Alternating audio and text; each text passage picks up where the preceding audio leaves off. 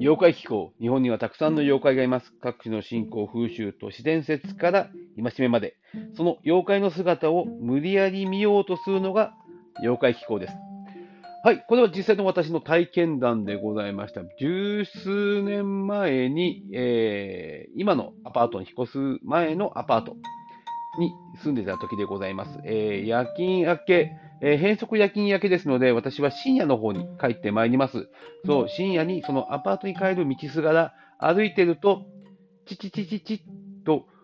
深夜なのに、えー、スズメのような、えー、小型の鳥が鳴くような声が聞こえました。うんと思って、えー、思い浮かべたのがこの妖怪でございます。ヨスズメ。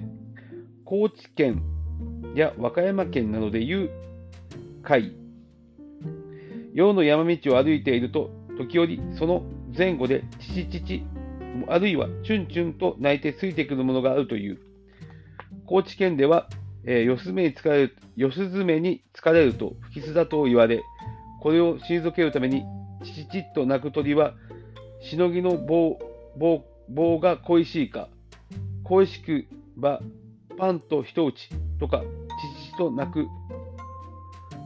鳥は、はよ吹きたまえ、伊勢の神風という呪文が伝わっている。はい、四つ爪でございます。えー、不吉なもの、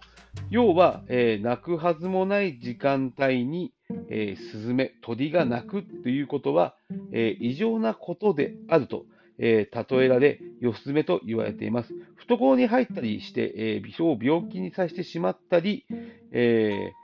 その場で弱ってしまうということがあるということもありますので、えー、不吉なものとして伝えています。また逆に、このことが、この四つ目にあると、えー悪いことが起きる。それを前兆として教えてくれるものだという話も聞いたことがございます。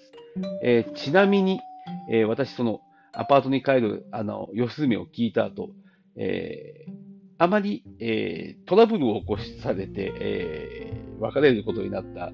え女性がいきなり訪ねてきて、家に上がり込まれるという事件が起きまして、えーついもう何もできないで警察を呼ぶという事態になったことがございます。もしかすると、この義経、えー、義経は、えー、私にこのことが起きるよっていうことを予言するために、この帰り道に泣いたのかなと思います。えー、